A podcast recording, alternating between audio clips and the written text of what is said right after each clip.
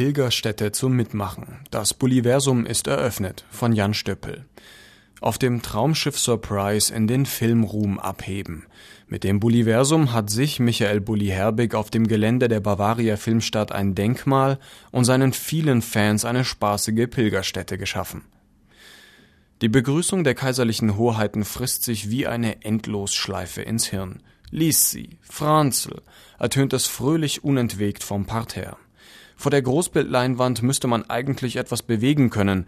Vasen zerschießen, dem Hofmarschall eine Watschen geben, die Hecken schneiden, Lissy auf der Schaukel anschieben. Aber irgendetwas klappt noch nicht mit der Technik. Die 3D-animierten Figuren auf der Leinwand ruckeln erwartungsvoll, reagieren aber vorerst nicht weiter.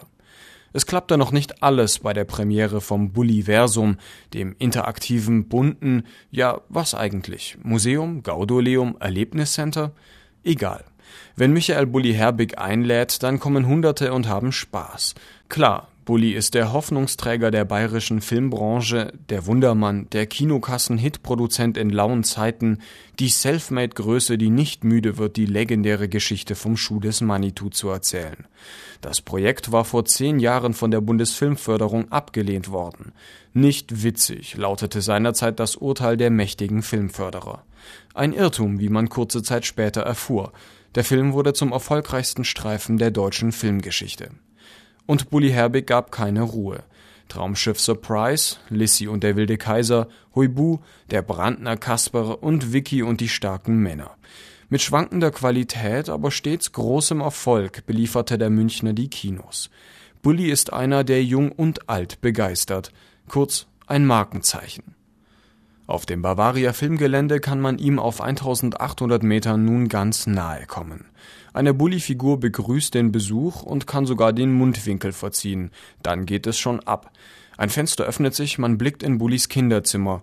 Unglaublich aufgeräumt, mit unglaublich vielen Elvis-Postern auf engstem Raum. Siehst, sogar ein Go-Kart hat er gehabt, stellt ein vierschrötiger Mann anerkennend fest. Vom TV-Bildschirm aus erzählt Bulli über seinen Einstand im Filmbiss. Statistenrollen. In der kürzesten war er gerade mal acht Zehntelsekunden sichtbar und über Jobs, mit denen er sich am Start einer steilen Karriere über Wasser hielt. Von der Decke baumelt die Lokomotive des Borndelkramers und das Space Moped aus dem Traumschiff. Man schlendert durch den Apachen Pub, kann dort mit Flaschenkorken schießen, kann Entwurfszeichnungen studieren oder dem Meister auf Bildschirmen lauschen.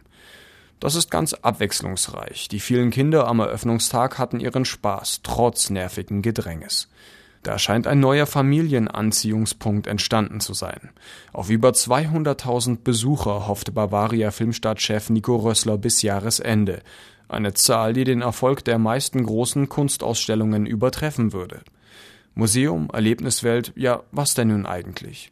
Bulli Herbig selbst will jedenfalls kein Denkmal im Bulliversum sehen. Der Name stammt zum Glück nicht von mir. Ich würde mich sonst, glaube ich, für größenwahnsinnig halten. Museen gibt es erst nach vollbrachtem Lebenswerk. Wäre in der Tat ein bisschen früh für einen 43-Jährigen.